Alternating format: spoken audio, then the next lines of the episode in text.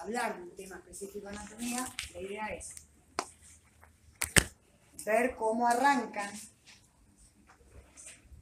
una UP, cómo hablan del tema, cómo integran los temas, más que decir, bueno, a ver, hablame de hígado. Bueno, pero para llegar a hablar de hígado, ¿cómo puedo yo relacionar los temas de la UP sin que se olviden de qué temas entran en cada UP?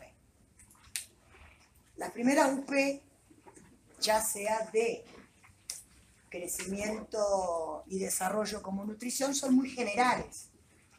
Vieron que en crecimiento y desarrollo empezamos a hablar de los homínidos, la hominización y demás. Bueno, acá empezamos con todo lo que es definición de energía, leyes de termodinámica, y hay algo que uno siempre lo pregunta, yo generalmente tomo con Carlos David, en la mayoría de los casos, y Carlos David empieza a hablar de fotosíntesis.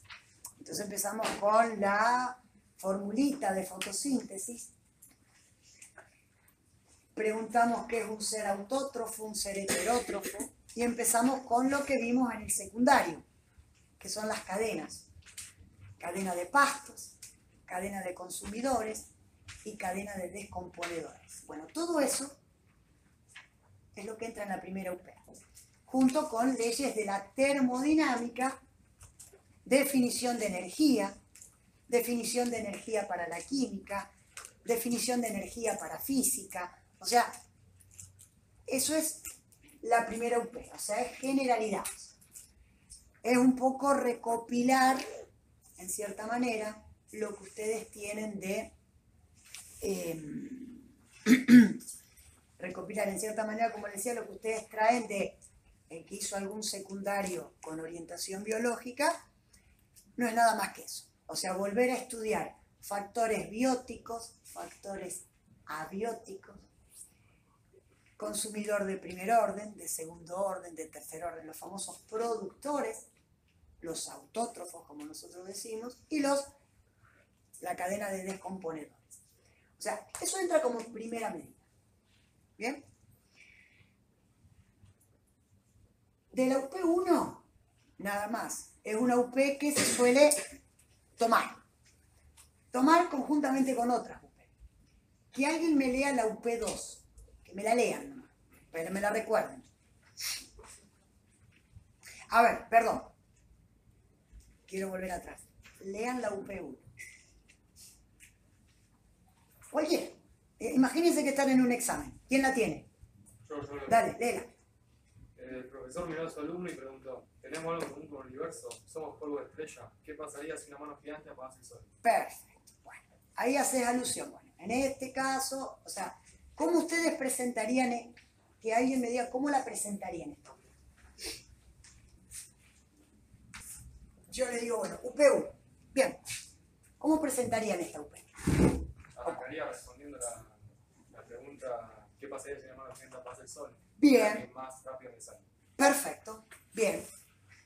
Entonces, para empezar a hablar, decir, bueno, mira, nosotros en la tutoría nos preguntamos, bueno, entre otras cosas, ¿qué pasa si una mano gigante apagase el sol? Bueno, y ahí vos podés enganchar energía, energía lumínica, la acción que tiene sobre las plantas, empezás con fotosíntesis, y podés ir avanzando.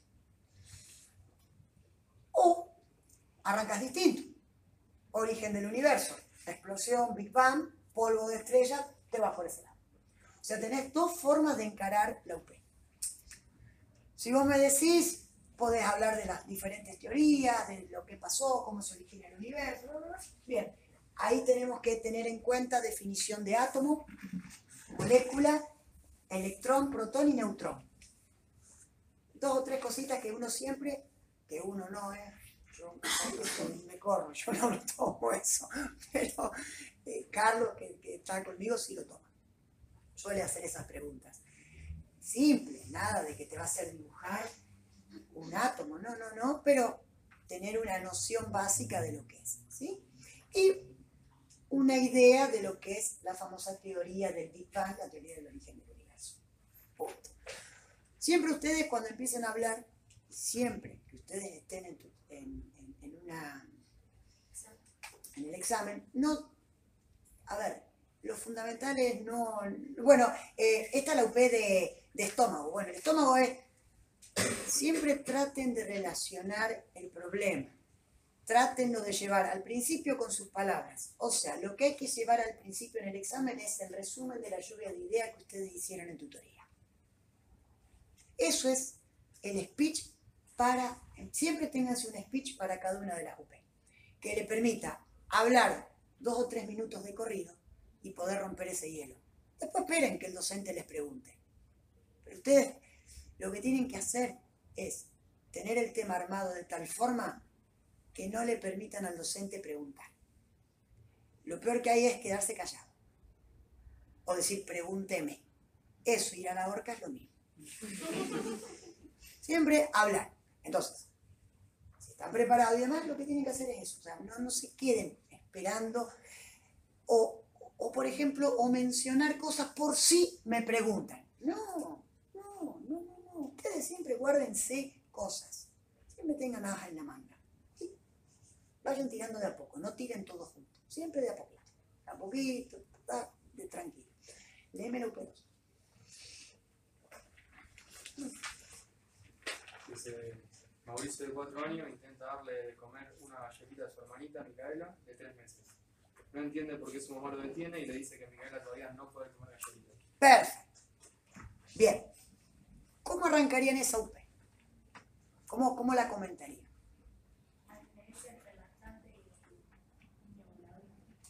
Bueno, es una forma de... Pero si yo te pregunto, bueno, a ver, contame, ¿cómo trabajaste esta UP en la tutoría? Vos, imagínate, estamos en el examen ya. Sin tanto al público, ¿no? ¿Por qué la nena no la. ¿Y por qué no? ¿Por qué la nena no puede comer la galleta? La etapa en la que está, digamos.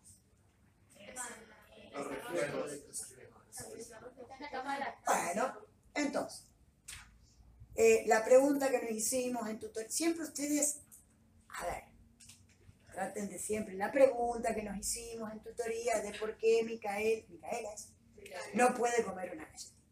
Bueno, ¿qué es lo primero que surge en la mayoría de los casos? No tiene dientes. Sí, bueno. Mi pregunta atrás, mi abuelo tampoco. Y la come. Entonces, ah, tiene los reflejos. Ahora, sí. Y la pregunta atrás, ¿qué es un reflejo? Entonces, siempre tienen que, primero, hay cosas que tienen que traer de años de anteriores, del, cuatrimestre anterior, de crecimiento y desarrollo, definición de reflejo. ¿Cómo definen un reflejo? Es una respuesta involuntaria ante un estímulo. La palabra involuntaria tiene que estar. Si no, no es un reflejo. Es una respuesta involuntaria. Una respuesta no cortical bla, bla, a un estímulo. Bien, perfecto. Entonces, no puede comer galletita, ¿estamos de acuerdo? ¿Por qué? Bueno, básicamente porque hay un proceso que falta, que es la mielinización.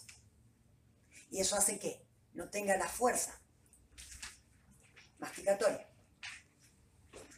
Porque ¿qué nervio inerva a los nervios masticadores? A los músculos masticadores. Eh, el ejemplo grande. ¿Qué rama trigen? El nervio mandibular o maxilar. Bien, entonces eso no está mielinizado. Primera, es un nervio amielínico. No está mielinizado. Presenta reflejos, como por ejemplo el reflejo de extrusión. Sea, básicamente. Faltan enzimas en la saliva. Amilasa salival. No tiene piezas dentarias, obviamente. Eso es otra cuestión. Y obviamente que es un lactante y se dice que tiene que ser lactancia, leche materna o y demás. Entonces, allí, eso como primera medida. ¿Qué sigue después de esto? Bueno, y ahí ya empezamos a jugar un poquito con ciertas cuestiones. Ahí puede entrar Metabolismo de hidratos de carbono, sí. Tranquilamente te lo pueden tomar. Porque te ve Alfredo Rigali y te va a decir, bueno, a ver, la galletita tiene nada, bueno, perfecto. ¿Y cómo se metaboliza? Metabolismo. Es un tema que Si vos me decís en esta UP, acá entra toda anatomía, sí entra toda anatomía. Eh, te vos ves mirada morfo, funcional del aparato digestivo, si la puta que lo parió. Bueno, yo generalmente en la UP2 tomo hasta esófago. Cavidad bucal, sí. ATM, sí. Músculos masticadores, sí. Faringe, sí. Esófago, sí. ¿Por qué digo hasta esófago? Porque, sí. Sí, se suele tomar. Sobre todo los músculos constrictores, que son tres, superior, medio e inferior. ¿A qué nivel? ¿A qué nivel qué? Se exige. Todas las excepciones.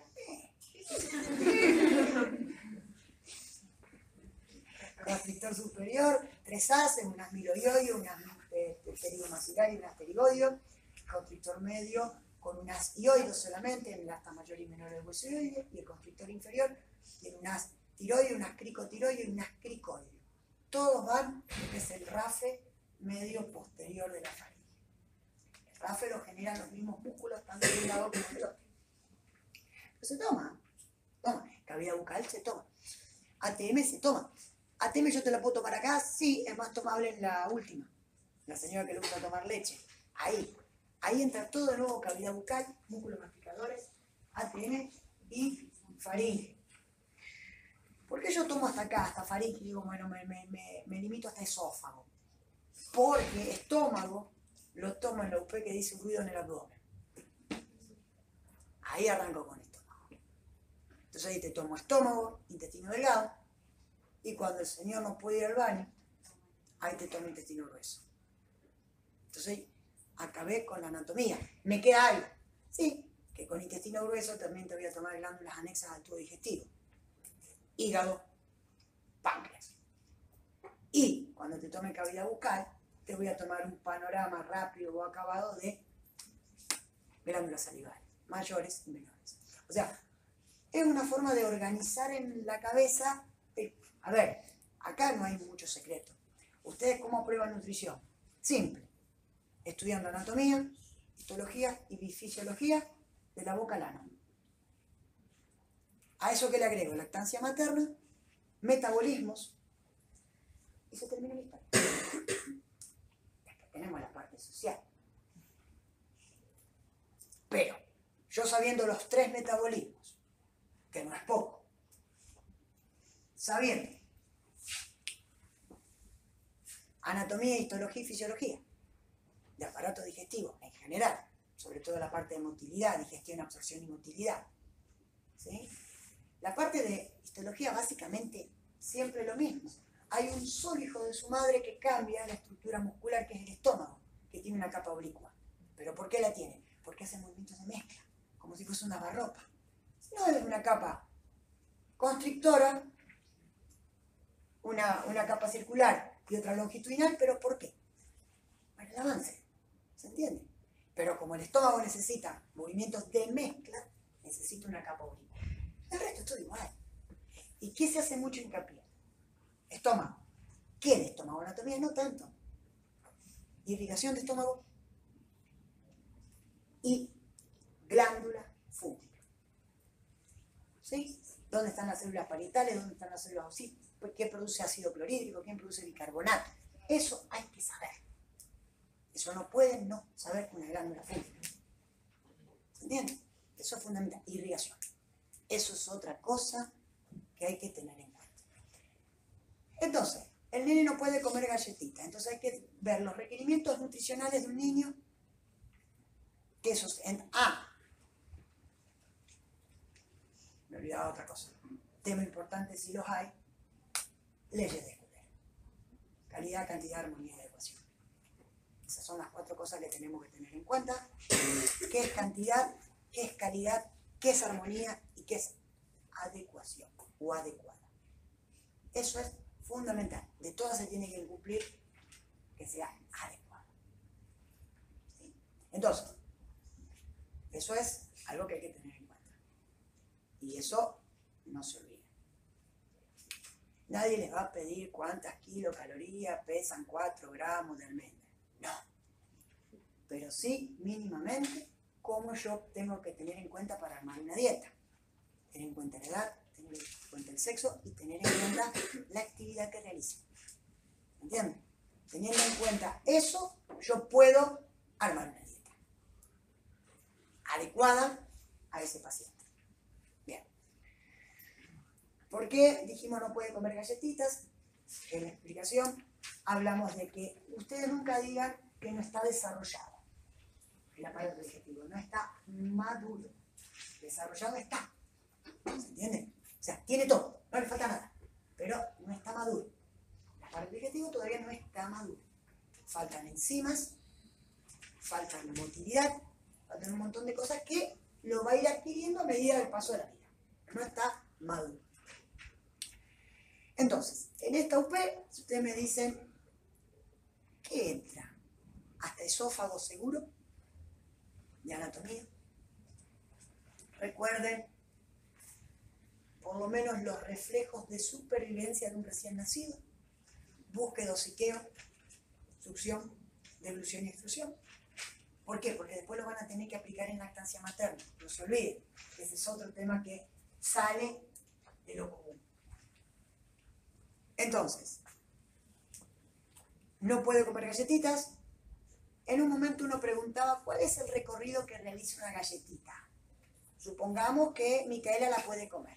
Bueno, entonces ustedes van contando que va de la boca a la faringe, de la faringe al esófago, del esófago al estómago, del estómago al duodeno, del duodeno al yeyuno, del yeyuno al intestino grueso, del intestino grueso, o sea, del colon al recto, del recto al ano. En ese jueguito uno dice, stop, vamos a hablar de recto. Pero bueno, también uno puede hacerles ese jueguito de la galletita y decir, bueno, vamos a hablar de estómago o vamos a hablar de esto. Pero en líneas generales yo lo limito ahí, hasta esófago, en esta primera parte. No quiere decir que todo lo limiten ahí. Recuerden, ustedes si van a rendir el final, chicos. En la UP2 pueden hablar de ano si quieren, porque lo, saben, lo deben saber, lo tienen que saber. Por más que el número sea el 2, ustedes tienen que hablar de toda la materia. Entonces, no se limite a decir, ah, no, pero este tema no entra en esta UP. Acá todo. Es un final. Distinto si es un parcial. Pero es un final. O sea que acá te pueden preguntar cualquier cosa. Sí, te pueden preguntar cualquier cosa, te pueden preguntar cualquier cosa. Cualquier cosa referida al tema, ¿se entiende? Pero, tema que no deben de faltar, metabolismo directo de carbono, anatomía y del por qué no puede comer galletitas. Entonces, tener en cuenta lo de la mielinización, tener en cuenta los músculos masticadores, tener en cuenta eh, la falta de enzimas en la, en la saliva y también se puede preguntar acá, la parte de fisiología, cómo se produce la saliva. ¿Cuánto se produce por día? ¿Cómo está formada la saliva? ¿Quiénes producen la saliva? Recordar las glándulas salivales, mayores y menores, parótida, submaxilar y sublingual. Tener en claro la parótida. Recordar la celda parotidia, por detrás de la rama ascendente de la mandíbula. Recordar que el conducto de Stenon desemboca en el vestíbulo de la boca a la altura del segundo molar superior. Recordar que es una glándula serosa, lobulada, que está atravesada por el nervio facial, que la atraviesa pero no la inerva. ¿Está claro? Cuatro o cinco datos anatómicos que hacen. Nadie ya te voy a decir, che, bueno, contame cuánto pesa la parótida. Tanto eso no. Pero mínimamente una noción del conducto excretor, dónde está, qué tipo de secreción tiene la glándula parótida, eso es fundamental. ¿Está? Bien. Profe, Sí. hay que saber las estructuras que atraviesan la parótida. En realidad, nervio facial y después la, la temporal superficial y la maxilar interna, tanto como con la- lo que es yugular externa, pero mm, no, no en general. yugular. Eh, ¿Qué te iba a decir? Léeme la, la 3.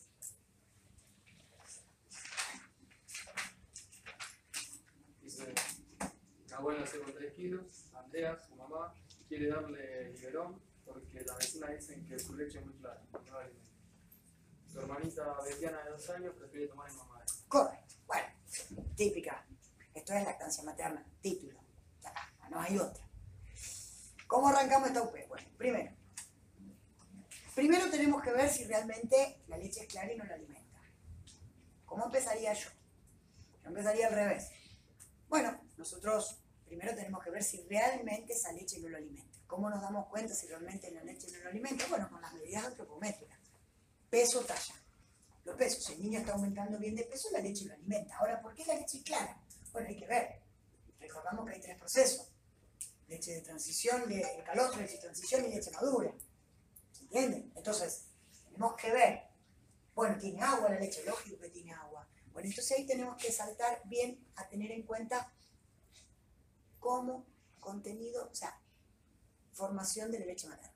Cómo está constituida la leche materna. Entonces nosotros hablamos de proteínas, de vitaminas, de enzimas, hablamos de lípidos, hablamos de, cuando hablamos de lípidos, decimos ácidos grasos, saturados, insaturados, de cadena corta, de cadena larga, qué tipos de ácidos grasos esenciales, el oleico, el linoleico, el araquidónico.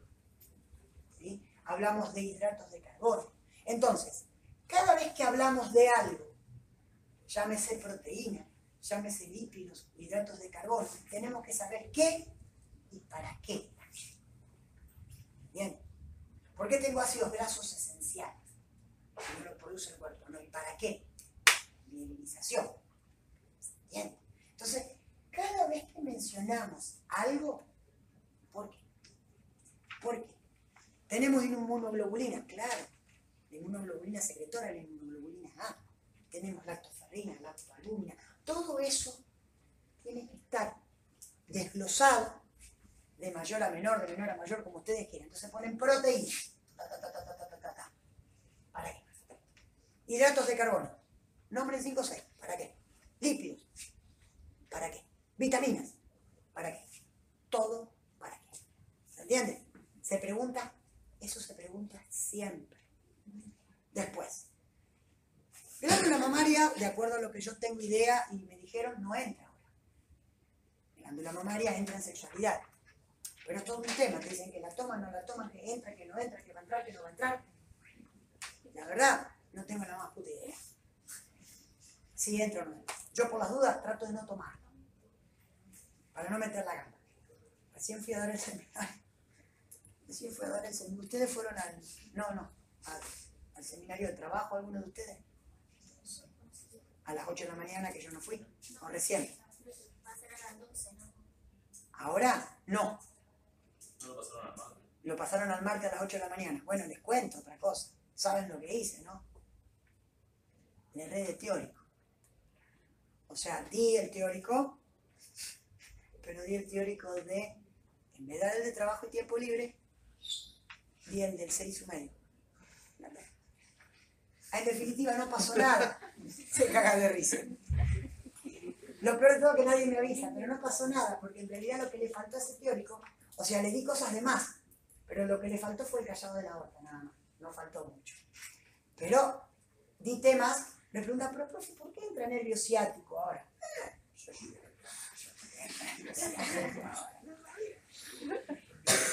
Nunca me pasó en la vida, pero en serio digo, nunca me pasó en la vida de olvidarme de dar una clase. Primera cosa. Y nunca me pasó en la vida de confundirme en un teórico. Los temas son muy parecidos, ojo, a mí me tocan siempre los temas de mierda. Vaso, aorta, hipogástrica, plexo solar, plexo sacro, plexo lumbar, linfático, todos los temas que nadie quiere dar los doy yo. Me gusta, están buenos. Pero me faltó dar aorta, o sea que el martes a las 8 de la mañana voy a dar aorta. O sea, le voy a agregar a lo que ya di, callado de la aorta. No es muy diferente a lo que tenía que dar. No es que me confundí, di diafragma y di la pulmón, no, eso no. Pero me confundí. ¿A qué venía esto? De la glándula mamaria. Entonces, para no errarle, porque te dicen, sí, entra, no entra, entra, no entra, entra, no entra. A ver, si uno tiene que hablar de glándula mamaria, uno va a hablar de la mama y de la glándula mamaria. Cuando hablamos de la mama, hablamos como órgano, hablamos como una estructura que tiene piel, que tiene lo que se llama piel periférica, piel de la areola, piel del pezón. Después hablamos de un tejido celular pre y retromamario y de la glándula mamaria sí. Eso es así como está compuesta la glándula mamaria. ¿Sí? Si hablamos de la glándula mamaria apoyada sobre el pectoral mayor, de la segunda a la séptima costilla. Ahí está la glándula mamaria. Lobulada, con conductos galactóforos que de- desembocan en lo que es la criba del pezón. ¿sí? En la piel del pezón está acribillado por un montón de conductitos, por donde, obviamente, por un mecanismo de bajada de leche, llámese por la oxitocina, que estimula las células mioepiteliales de los conductos galactóforos, más esa sensación, esa liberación de prolactina, ¿sí? para producir la leche, ese estímulo que produce el bebé con la búsqueda y la succión genera la salida de leche. Eh, por eso les digo, averigüen bien. Si hay que estudiar glándula mamaria en sí, averigüen bien. Y si hay que estudiar ganglios eh, linfáticos de mama. Pero hasta lo que yo tengo entendido, todo eso se pasó a sexualidad. Anatomía de glándula. Y ahí está, es lo que yo te estoy diciendo. Yo he dado recién un teórico que no tenía que dar. O sea, hay que ver si el que te toma está poniendo la pata bien en el tarro o fuera del tarro. Porque generalmente muchos de los que toman por allí eh, son los expertos. Fíjate que yo estando dentro de nutrición me mareo. Pero no es que me mareo, a ver, que se entienda. Te dicen, sí, entra, no entra. Pasó con carnet perinatal, entra, no entra. Pasa con útero. ¿Y hasta dónde tengo que estudiar útero? ¿Y qué soy yo? Y vos ibas a rendir útero y decía, el útero tiene un cuerpo, ¿y qué más? ¿Y qué más? Te preguntaban. Pará, sí, eso nomás. Ah, está boleado. Y pero después te lo evalúan en sexualidad. Entonces, eso tiene que quedar claro, que nunca está claro. Ese es el problema. Nunca está claro.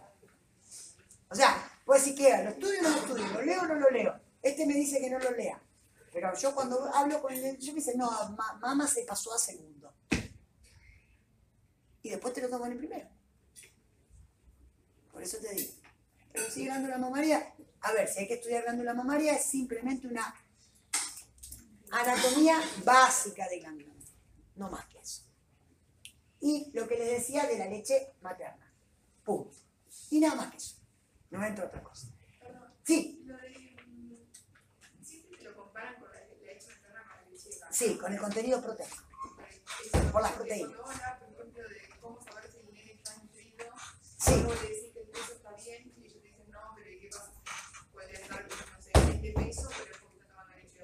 Totalmente.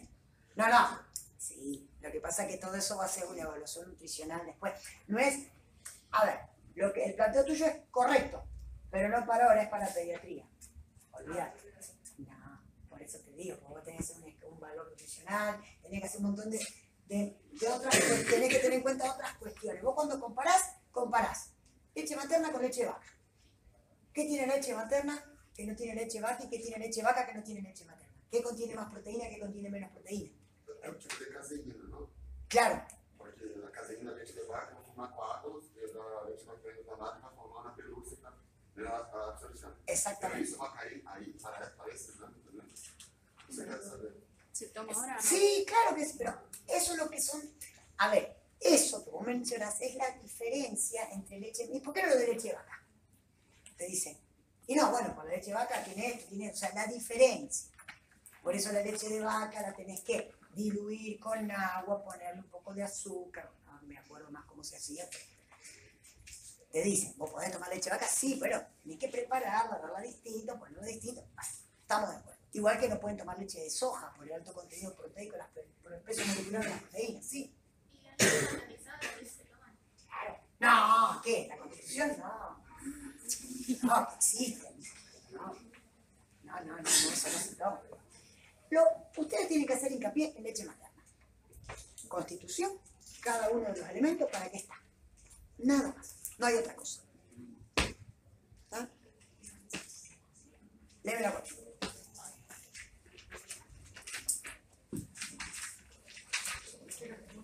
Gustavo, de 17 años, es alumno de una escuela técnica. Como tiene doble escolaridad, eh, no almuerza al mediodía. Un día, al percibir un agradable aroma a carne asada, siente que se le hace agua a la boca y un ruido en el abdomen. Recuerda la mesa de los domingos en familia y a la hora solo quedan 15 15 minutos de su próxima clase, abre la mochila y saca un alfajor mientras disparando. Bien. Ahí habla de. Dice ruido, Eh, en la ruido en la prueba. Bien. En esta UP, si yo le tengo que poner un título, es digestión, digestión absorción y motilidad. Este es el título de esta UP. O sea, ustedes tienen que estudiar fisiología, o sea, todo lo que es digestión, absorción y motilidad. Porque hace ruido en el abdomen, ¿sí? Y acá hay algo que nadie estudia, y búsquenlo, vía olfatoria. Nadie lo estudia. Y lo primero que tomamos es vía olfatoria. Primera cosa. Agua en la boca. Ahí entra saliva. Formación de la saliva. Y ahí también puede entrar lo que hablábamos nosotros de glándula parochia. Ruido en el abdomen. Ahí entra estómago. Ahí entra irrigación de estómago y ahí entra motilidad.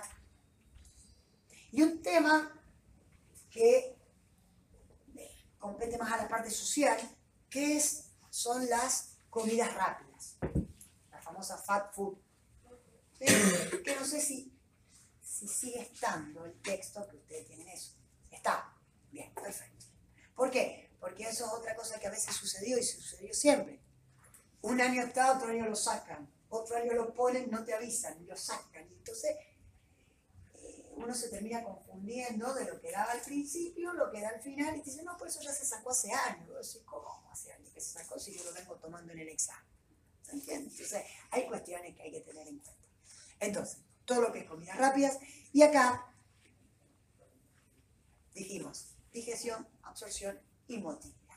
¿tá? Acá entran glándulas, sí, Sí, perdón, a mí me tomaron también en el examen anterior y, por ejemplo, me, me preguntaban tipo, ¿y qué puedo hacer para que el chico se alimente bien? ¿O qué pasa si el chico igual, por ejemplo, desayunó un coso de fideos con, o sea, si- desa- te juro que me preguntaron eso, me dijeron, "Macarena", pero, y me, y digo, bueno, desayunó fideo. Sí, o sea, ¿qué puede ser chico si a veces salía a comer un alfajor, decía que como que era lo correcto, dice, ah, pero puede haber cocinado un plato de video, por ejemplo.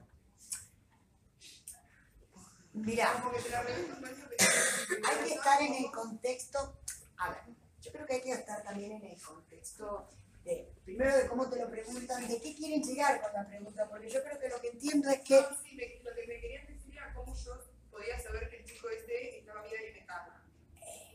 ¿cómo? A ver, si está bien alimentado, yo tengo que conocer primero al chico, tengo que saber lo que come en una semana, al mediodía, a la tarde y a la noche. Si no, no lo voy a saber nunca. Ahora, porque como un alfajor no es un chico mal alimentado. Porque lo que te quiso decir, a lo mejor a la mañana se hizo un desayuno continental. También comen de todo y decís, bueno, me como un alfajor al mediodía, pero el pibe se alimentó bien. Ahora, el tema es que eso sea algo, un hábito diario, que no almuerce al mediodía y que recién almuerce a la noche, o sea, cene a la noche y se come un alfajor al mediodía. Eso está mal.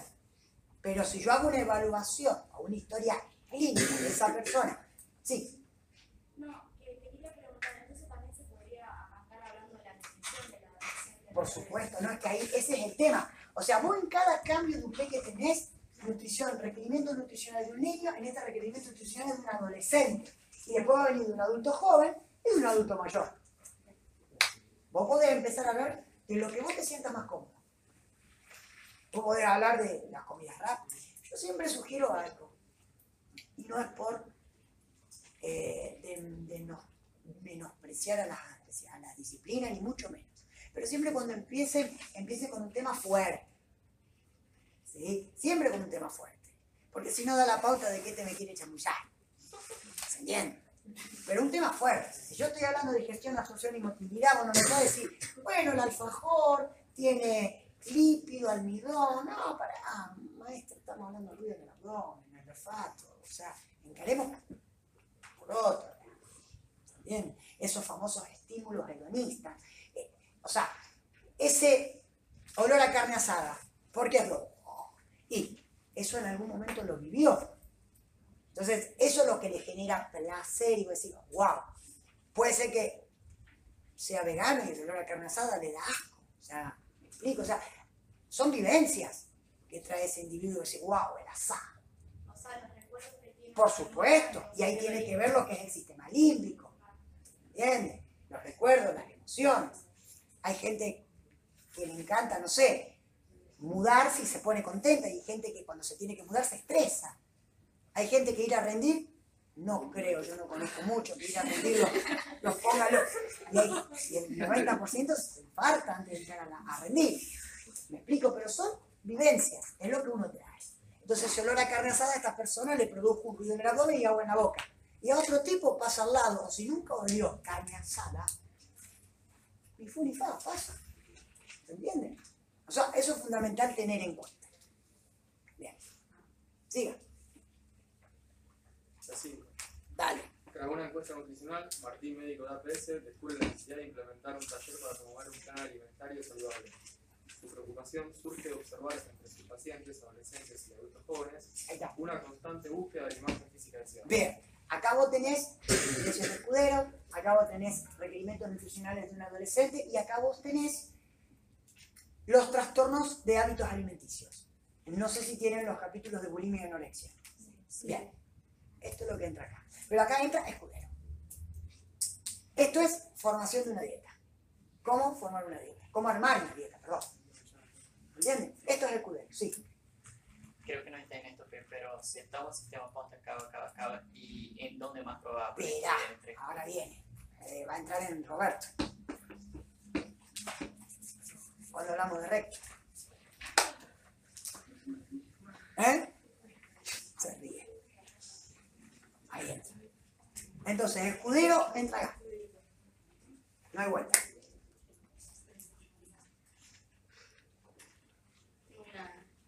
Pregunte.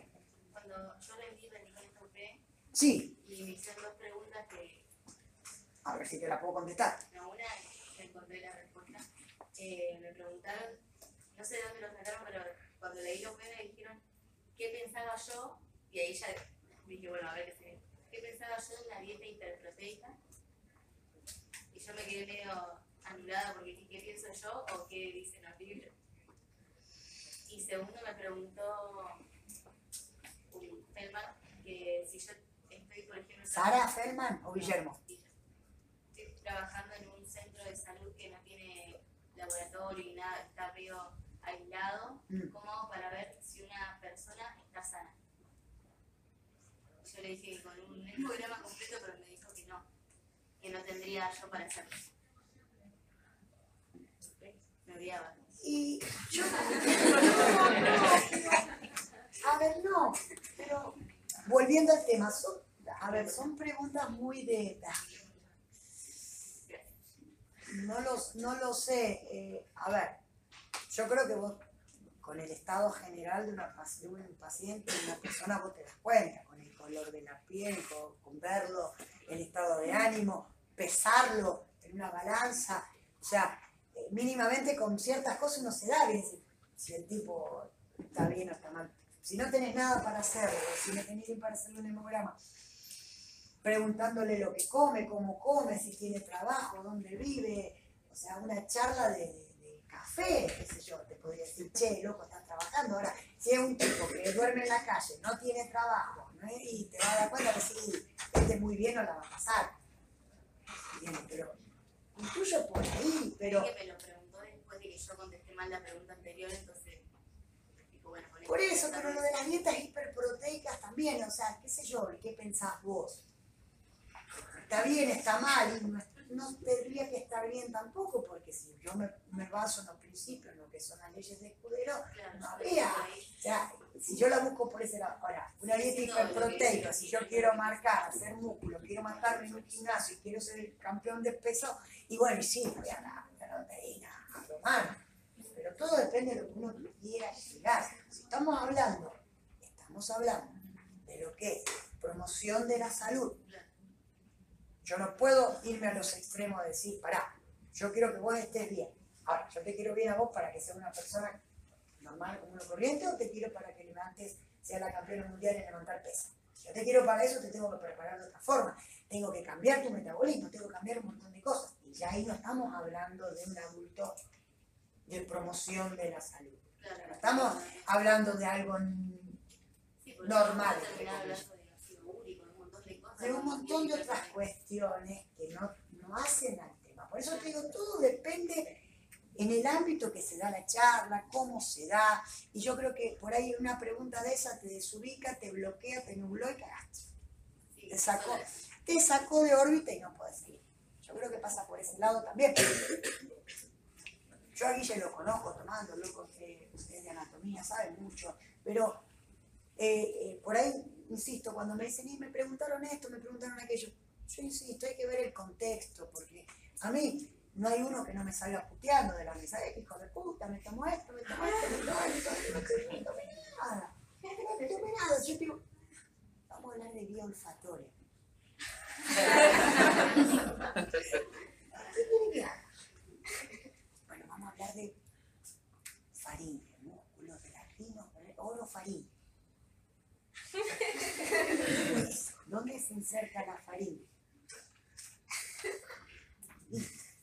Y después salen afuera, pero cuando salen, el alumno sale, yo creo que es un mecanismo de defensa y no sé si no lo hicimos todo en algún momento, no va a salir diciendo, che, me tomó faringe, no lo sabía, porque está para decir, pero tú, porque no, me tomó el poro protafítico fusionatorio de Hurt. Y empiezan, ¿dónde está eso? ¿Viste lo que le tomaron? Y empezaba, empezaba, empezaba, empezaba, y ya está. Le hizo hacer una disección en vivo, le hizo hacer un trasplante de corazón y pulmón al compañero de al lado. Termina así, porque es así. Y nunca, por eso digo, el examen, el ambiente de examen es un ambiente muy particular. Porque uno a veces no, no escucha lo que le pregunta el docente por los nervios, uno cree que le pregunta una cosa, cree que respondió una cosa y respondió otra. Eso pasa. Entonces, hay que tener en cuenta esas cuestiones. ¿Se entiende? Entonces, hay que tomarlo un poquito más de, con tranquilidad, como quien dice. ¿ok? Sí.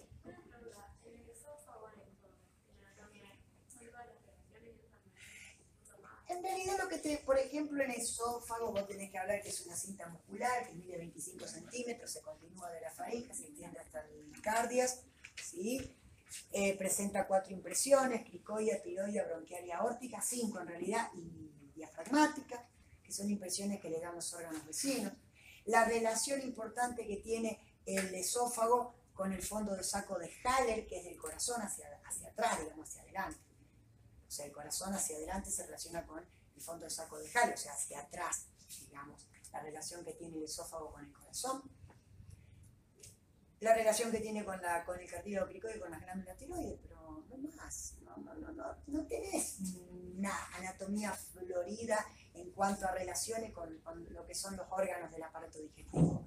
Son muy, muy básicos. Por ejemplo, en estómago, recuerden el pedículo de los vasos cortos, el pedículo de la curvatura mayor y la curvatura menor, ¿sí? La irrigación de estómago.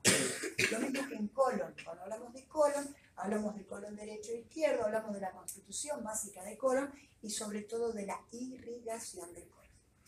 ¿Está? Mesentérica superior, colon derecho, mesentérica inferior, colon izquierdo. Pero no muere ahí. ¿Qué ramas da la mesentérica superior? Ramas colaterales como las cólicas y la rama terminal que es la iliopíceco-apendiculares que da una rama ilial, dos secales, apendicular para el apéndice vermicular y la cólica para la primera porción del colon ascendente. ¿Se? Entonces los arcos cólicos forman arcadas paracólicas y la rama ascendente de la cólica derecha superior se anastomosa con la rama ascendente de la cólica izquierda y me forma el bendito arco de. Simple.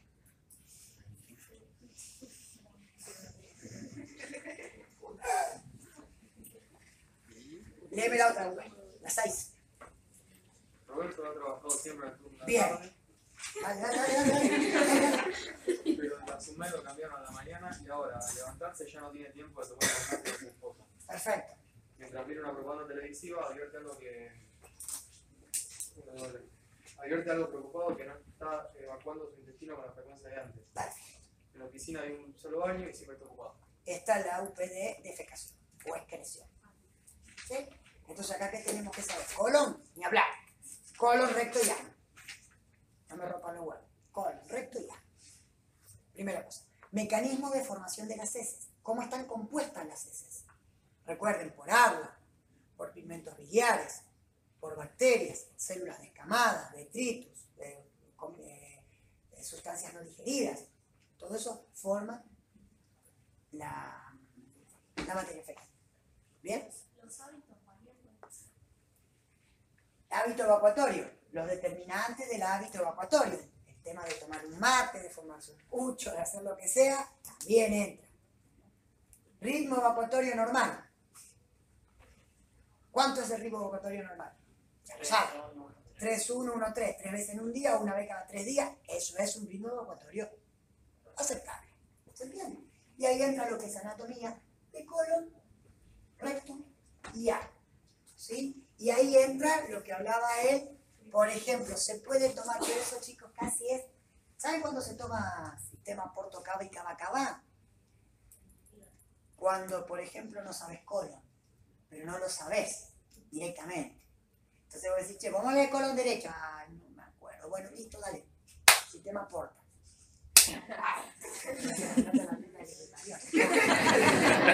y sí, ¿se entiende? Pero si no es esa doble irrigación venosa, o ese doble drenaje venoso que tenemos a nivel parietal, a nivel umbilical, a nivel esofágico y a nivel rectal. Si es el doble drenaje que tenemos o por la vena porta o por la vena cava. ¿sí? Pero son dos venas, dos nombres de venas de cada lado, no, no, no hace mucho a la cuestión. Y acá puede entrar hígado, ¿sí? Y vías porque yo estoy hablando de la estercobilina, la pigmentación que le doy a las heces, ¿se entiende? ¿Entraría también consumo de fibra en la dieta? De... Ponele. Me acuerdo que lo remarcó Sí, lógico. Porque vos hablas de la, por ejemplo, la materia fecal la tenés celulosa. Claro, celulosa. Claro. Exacto. Le Exacto. Perfecto. Y eso es la UP. Y la última es la de Marina. Sí, Mariana. Mariana. Eh, Marina. Marina. Marina. Marina. Mariana. Mariana la que va con el bastón. Dice que una mujer de 55 años pensionada concurre al centro de salud en busca de información sobre una nutrición saludable para su edad. Le cuenta al médico que le está costando más trabajo masticar, pero que por suerte siempre le auto Perfecto. ¿Qué entra acá? Acá entra requerimientos nutricionales del adulto mayor. ATM, masticadores, cavidad bucal, metabolismo fosfocálcico. Ahí entra eso. Entonces, vos decís, bueno, nosotros en la tutoría, eh, bueno, primero vimos cuáles son los requerimientos nutricionales de un adulto mayor. Eh, como entendemos lo que es el envejecimiento, recordar la definición del proceso de envejecimiento, ¿sí? ¿Cuándo comienza el proceso de envejecimiento? Eso lo saben. ¿Cuándo comienza el proceso de envejecimiento? Muy bien, desde que nace. Algo se gasta cuando lo empiezo a usar. Desde que nacemos. Pero ¿qué pasa? ¿Cómo no me doy cuenta de que voy envejeciendo? Porque tengo crecimiento y tengo desarrollo. Y esos, tanto el crecimiento como el desarrollo, van tapando el envejecimiento. Pero llega un punto que el crecimiento y el desarrollo va en un cierto desacelere y el proceso de envejecimiento sigue. Entonces, ahí después, no empieza a los 65 años, a los 60, a los 65 años soy un adulto mayor. ¿Y por qué? Porque me jubilo, socialmente. Socialmente. Pero el envejecimiento comienza desde que estoy en el útero. ¿Me explico? Ahí empieza el envejecimiento. Desde que estoy en el útero. Ahí comienza todo. Bien. ATM, músculos masticadores, lengua, cavidad bucal, hablar y metabolismo fosfocálcico. Recordar paratormona, calcitonina, paratiroides, células CO parafoliculares de la tiroides. Los tres maneras que yo tengo de retener calcio, que es a través de la dieta, por activación de la vitamina D por el sol y por inhibición de la excreción de calcio a nivel renal. Sí, ¿Metabolismo de hierro? Sí, está. ¿Está? Nunca lo tomé yo. Si está, eso es un tema de química. No, no. A convengamos que hay cosas que, por decir, usted puede tomar metabolismo del día, yo no te puedo tomar. No puedo, no es que no puedo, tampoco debo, ni me corresponde, ni mi incumbencia tomarte, por ejemplo, un metabolismo. Yo te puedo tomar metabolismo fosfocálcico, pero ¿por qué? Porque tiene que ver más desde el punto de vista médico, o sea, uno puede darle una vuelta. ¿Qué sé yo? Las enzimas y como, o sea, sería una falta de respeto que yo te tome algo que, que puedo saberlo igual o más. Vos seguramente sabés mucho más de metabolismo de lo que puedo saber yo. Lógico. ¿Entiendes? Porque yo hace años que no leo metabolismo. O sea, ¿qué te puedo tomar? Yo te puedo preguntar lo básico, indispensable, sí, pero ya profundizar en determinados temas no, no es mi, no me corresponde. Por más que de las tutorías, por más que de todo, pero hay cosas que escapan. Si no. Pero en esta UP entra esto, sí.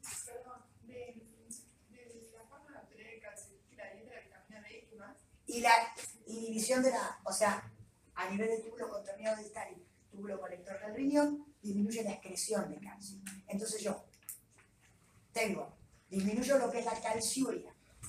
Entonces, disminuyendo la calciuria, aumento la calcemia. ¿Sí? En cambio, la calcitonina hacemos al revés. ¿Sí? Aumenta la excreción y aumenta lo que es la calciuria. Y, ojo que el aparato hormona actúa a nivel óseo, a nivel de los osteoclastos. ¿Y qué hacen los osteoclastos? Mandan el calcio a la sangre.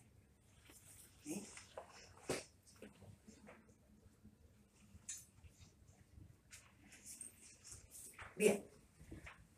¿Alguna otra duda, muchachos? Sí. Eh, ¿No nos van a preguntar, por ejemplo, qué pasa si un automático tiene intolerancia a la lactosa?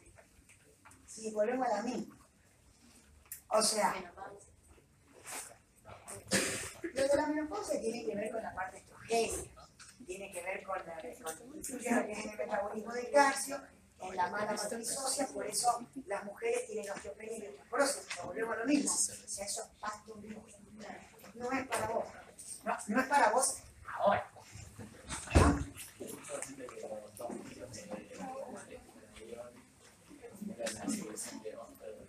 Pero eso te lo toman dentro de lo que es metabolismo del calcio.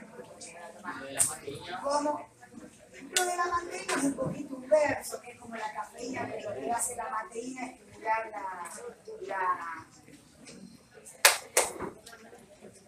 el hábito, de- o sea, es un estimulante del hábito gustatorio.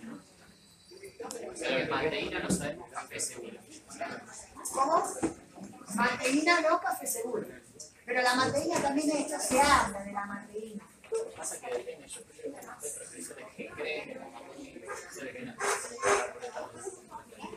Vos lo tirás. Lo tirás como algo más. Si te lo preguntan, vos lo tirás. No te lo. Chao, chicos.